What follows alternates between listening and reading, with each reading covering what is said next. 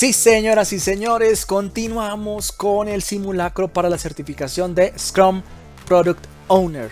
Esto hace parte de un ciclo de cápsulas sobre la agilidad y en especial sobre el marco Scrum. De manera que si es la primera vez que llegas a este canal te recomiendo ver las cápsulas que hice sobre el marco general de la agilidad y del Scrum y por supuesto también el simulacro de examen para Scrum Master. Todo bajo el esquema de Scrum Study, una de las mejores certificadoras de agilidad y de Scrum en el mundo. Esta es la cuarta cápsula enfocada en la planificación del sprint desde la perspectiva del Product Owner. Antes de continuar te invito a apoyarme con un me gusta, suscríbete al canal y compártelo. También te invito a conectar conmigo en todas las redes sociales como Mr. P o Mr. Poloche. Vamos a revisar seis preguntas.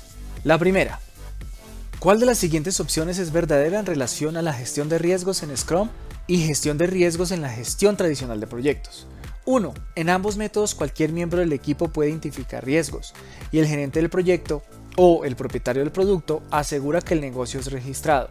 2. En ambos métodos una planificación detallada por adelantado se enfatiza para identificar, evaluar y determinar respuestas al riesgo para los riesgos del proyecto. 3. En ambos métodos el gerente del proyecto o el propietario del producto identifican el riesgo, los miembros del equipo solamente actualizan los riesgos en el registro de riesgos o en la lista de pendientes del producto con ajuste de riesgos. 4. La planificación detallada por adelantado para identificar, evaluar y determinar respuestas al riesgo se enfatiza solamente en Scrum y no en la gestión tradicional de proyectos. La respuesta correcta es la número 1. En ambos métodos cualquier miembro del equipo puede identificar riesgos y el gerente del proyecto propietario del producto asegura que el riesgo es registrado. Esto porque durante la ejecución del proyecto cualquier miembro del equipo puede identificar los riesgos y el gerente del proyecto o la dependencia encargada de gestión de proyectos puede actualizar la lista de riesgos en el registro de riesgos. Asimismo, en Scrum, cualquier miembro del equipo puede identificar los riesgos y el propietario del producto puede actualizar los riesgos en la lista priorizada del producto con el ajuste. Pregunta número 2. Estimar el esfuerzo que requiere un equipo Scrum para un producto según los requerimientos del cliente es una tarea muy importante.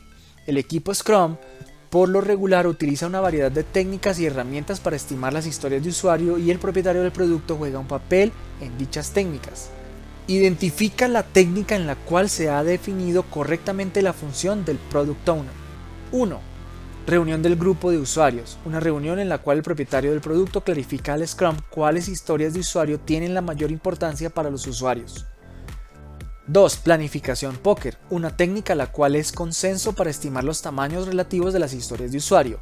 El propietario del producto escoge una historia de usuario de la lista priorizada de dependientes del producto y la presenta al equipo para su estimación. 3.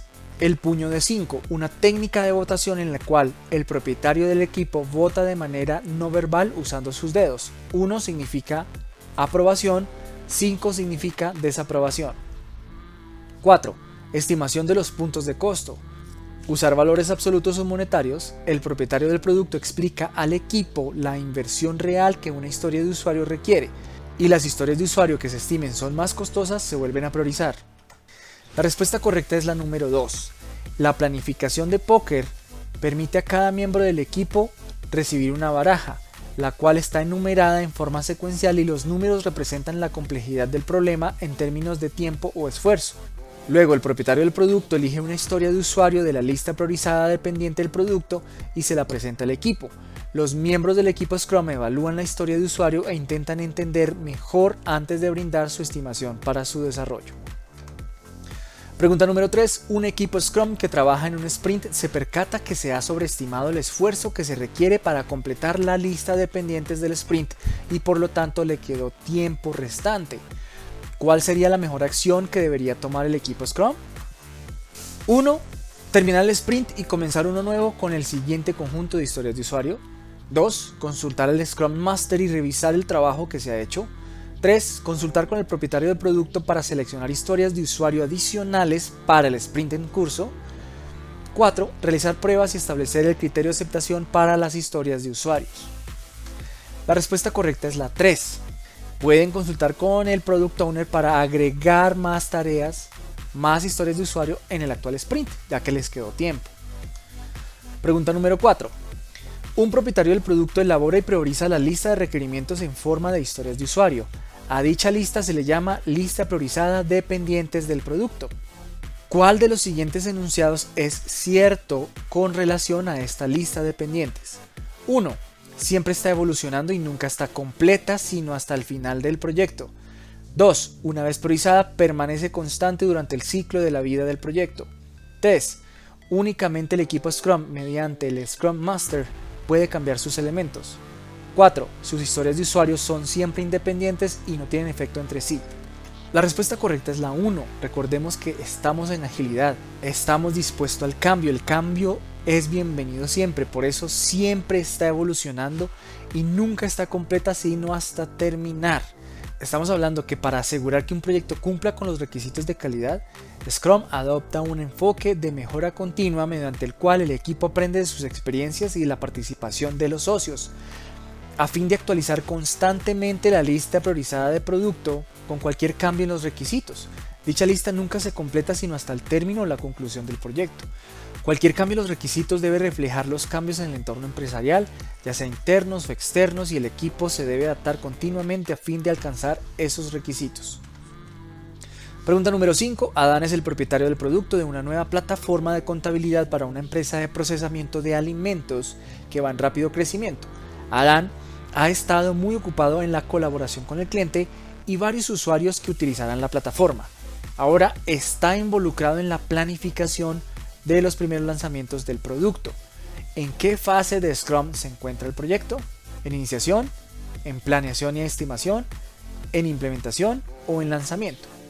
La respuesta correcta es en iniciación porque estamos hablando de una nueva plataforma, o sea que hasta ahora se está confirmando la visión del negocio, se está conociendo cuáles son las variables, los riesgos, cuál es el equipo con el que va a empezar a trabajar y por eso hasta ahora puede llamarse la iniciación, porque todavía no puede planear ni estimar cuánto le va a llevar a cabo crear esa nueva plataforma. Tiene que terminar de crear la visión del negocio y terminar de conocer los recursos con los que cuenta la compañía actualmente para luego proponer qué se debe hacer más adelante. Y la pregunta número 6. Mientras se crea la lista priorizada de pendientes del producto, el propietario del producto debe considerar varios factores en relación a dicha priorización. ¿Cuál de las siguientes opciones es verdadera? 1. Las dependencias que el equipo Scrum hace notar al propietario del producto no deben tomarse en cuenta durante la priorización. 2. La priorización puede estar basada sobre un cálculo subjetivo del negocio proyectado o la rentabilidad. 3. Establecer fechas límite para tareas delegadas puede ser una técnica para priorizar tareas. 4. Nuevos requerimientos y cambios agregados a la lista priorizada de pendientes del producto aumenta la prioridad de otras historias de usuario existentes en la lista de pendientes del producto. La respuesta correcta es la 2. Es cierto que la priorización puede estar basada sobre un cálculo subjetivo del negocio o la rentabilidad. Esto porque el propietario del producto tiene que interpretar las entradas y las necesidades de los proyectos a partir de la visión de los socios para crear la lista priorizada de pendientes del producto.